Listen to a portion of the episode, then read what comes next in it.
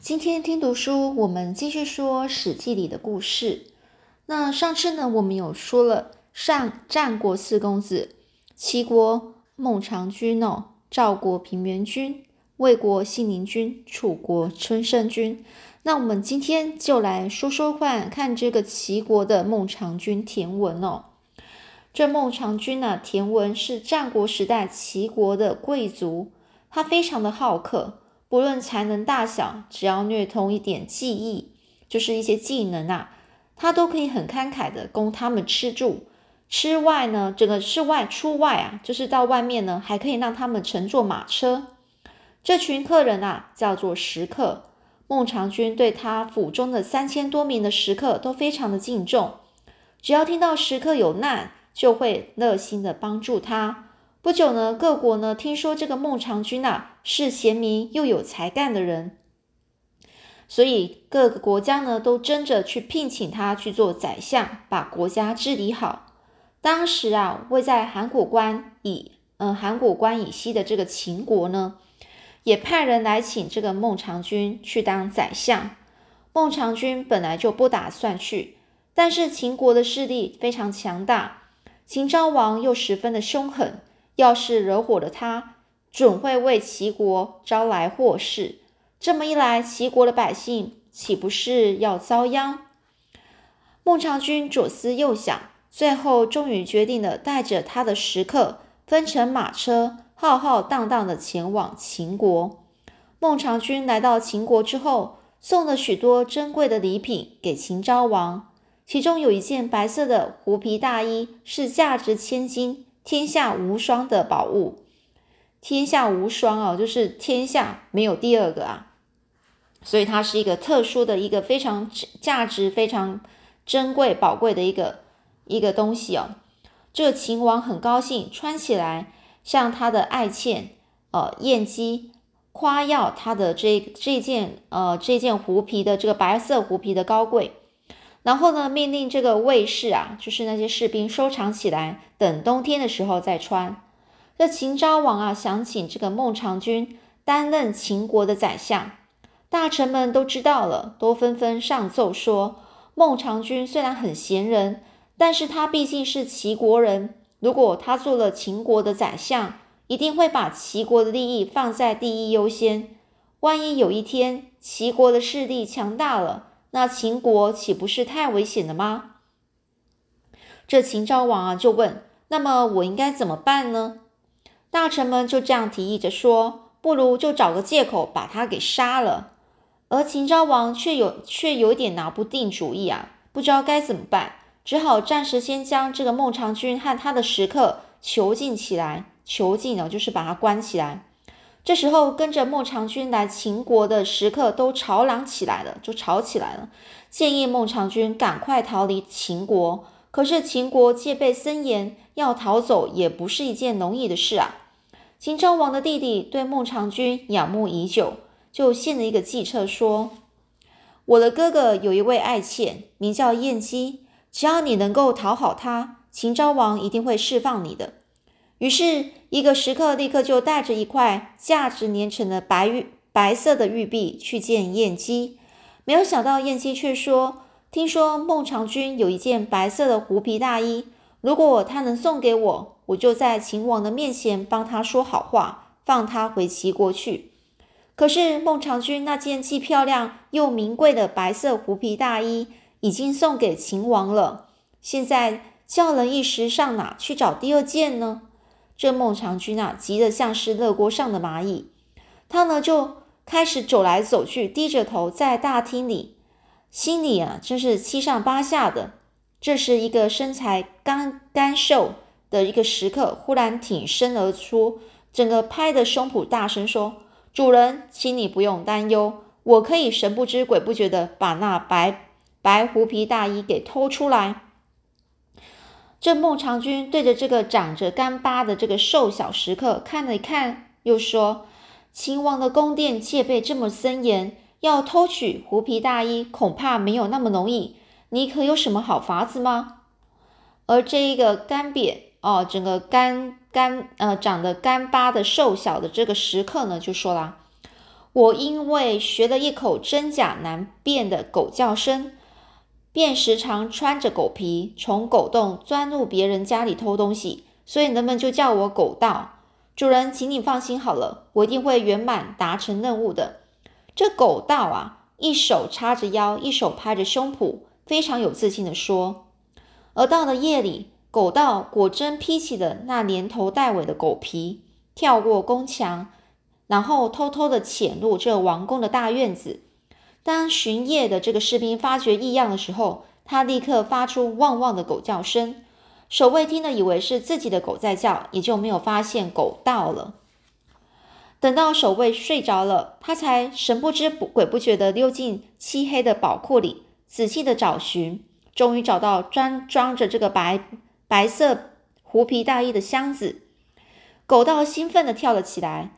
哇，白狐皮太棒了，太棒了！他飞也似的将白狐皮大衣带回去给孟尝君。第二天一大早，孟尝君立刻派人把白色狐皮大衣送给燕姬。燕姬十分开心。当天晚上，他在宴会上侍奉这个秦昭王时。便娇滴的娇滴滴的说：“大王啊，这个孟尝君千里迢迢的来到我们国家替您做事，又送了您一件名贵的白狐皮大衣。现在您竟然要砍人家的脑袋，以后有才能的人，谁还敢来秦国为您效劳啊？”秦王听了这番话，认为很有道理，就释放了孟尝君，并且为他准备马车，让他回去。于是孟尝君和他的食客一行人马立刻连夜赶往这个函谷关，但但是当他们到达函谷关时，城门却已经紧紧的关闭了。原来函谷关是秦国边境的重要关卡，按照秦国的法律规定，天亮鸡叫后，城门才可以打开。而秦国的大臣听说秦昭王放走了孟尝君，大惊失色，说：“大王啊！”孟尝君知道了许多秦国的军事秘密，如果让他逃回齐国去，那么秦国一定要受害的。这时，秦王才发觉自己不应该释放孟尝君，便立刻派兵去追。那当那个来到这个函谷关的这个孟尝君和一些食客们，一个个都抬起头望着满天的星斗。哎呀，才半夜啊！孟尝君长长的叹了一口气。正愁不知道如何是好的时候，这个时候突然之间，公鸡叫了，咕咕咕！原来是孟尝君的另外一个食客，高高的昂起他的下巴，右手捏着鼻子，鼓着胸膛学起鸡叫来了。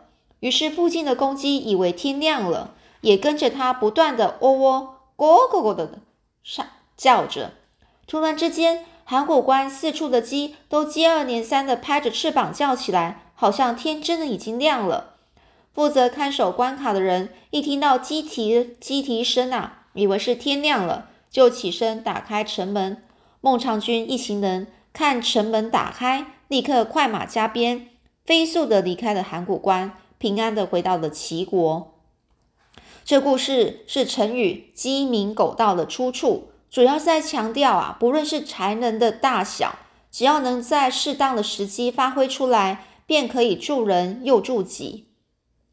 那另外呢，在齐国呢，有一个才德兼备的人呢，名叫冯欢，家里很贫穷，而经常穿着这破破烂烂的衣服，三餐呢也是一顿没一顿的。后来呢，这个人啊，听说孟尝君非常好客，于是呢就去投靠他。孟尝君呢，就问冯欢说：“先生有什么专长吗？”这个冯欢呢，就说：“哎呀，不瞒您说啊，我什么专长都没有，只是听说您喜欢结交朋友，而且敬重有贤、有贤德、智慧的人，所以特别来投靠您，希望成为您家的食客。”孟尝君听了，就微微的一笑，什么也不说了，便命令管家为冯欢安排住处。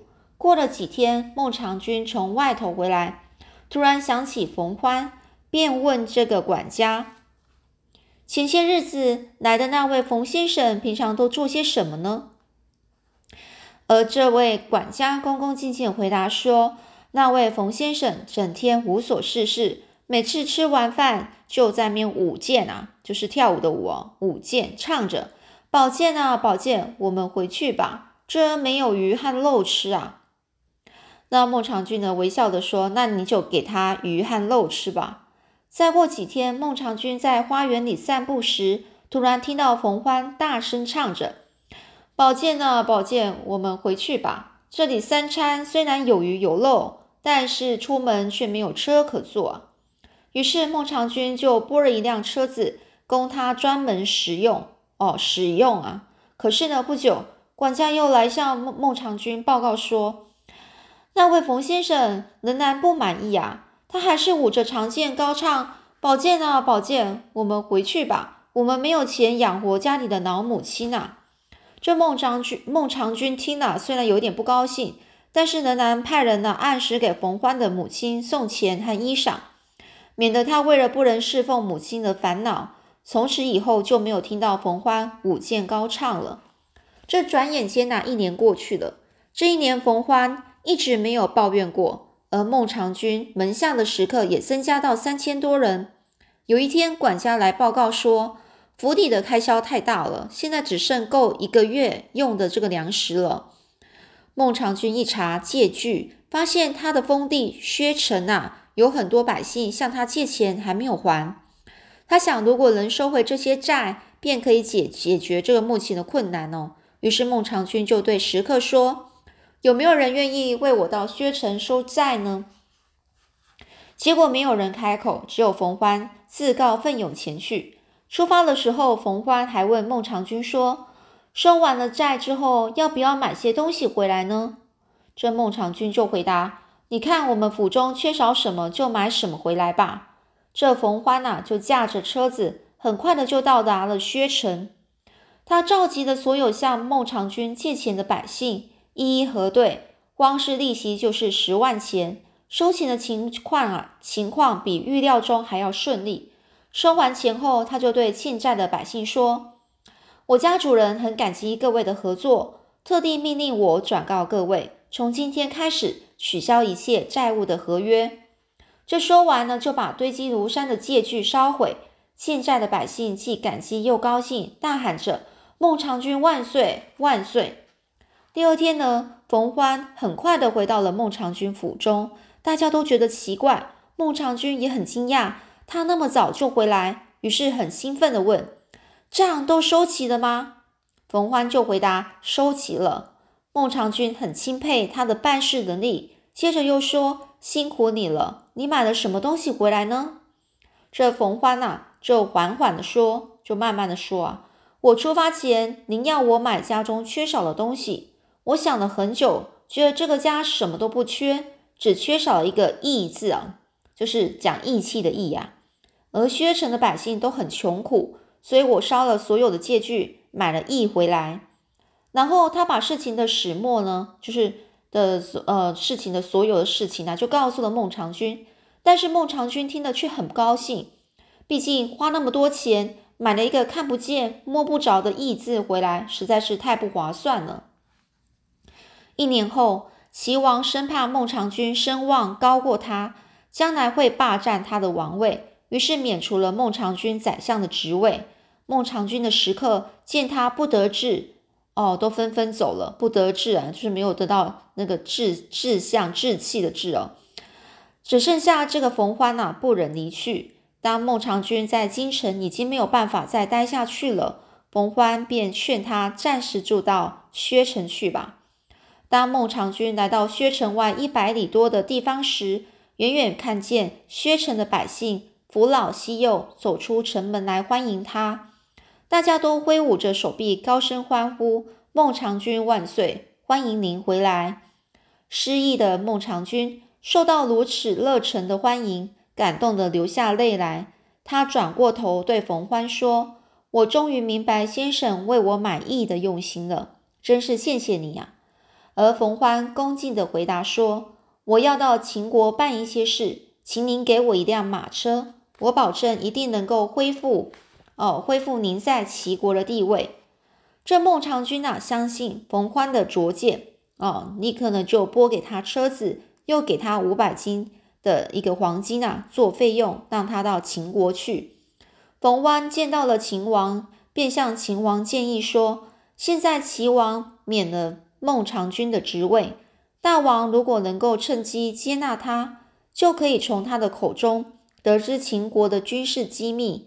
那么您要攻破齐齐国的城啊，都城啊，不就是轻而易举了吗？如此一来，你便可称雄天下了。”秦王听了，立刻就派使者带着十辆车子和黄金呐，到薛城去迎接孟尝君。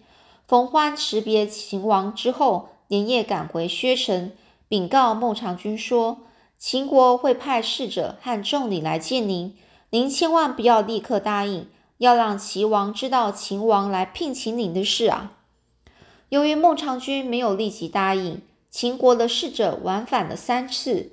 并提出各种优厚的条件。齐王知道了这个消息，大感惊讶。齐王心想：千万不可让孟尝君到敌对的秦国当宰相，那对我们齐国实在是太不利了。于是齐王啊，立刻派人带着千金的黄金来向这个孟尝君赔罪，并且恢复他原有的宰相职位。这边呢，就爱说啊，战国时代纳养宾客的风气。在贵族之间非常的盛行，但是这些宾客多半是从从中啊，从中是看重这个财力哦来才来投效的。像故事里的孟尝君，一旦失去了高官厚禄，高官厚禄就是高很高的官位，然后就是很好的一个收入。还有呢，谁如果他失去了这一切，还有谁肯留下来为他效命呢？可见冯欢的忠义。才是真正发自内心的忠诚呐！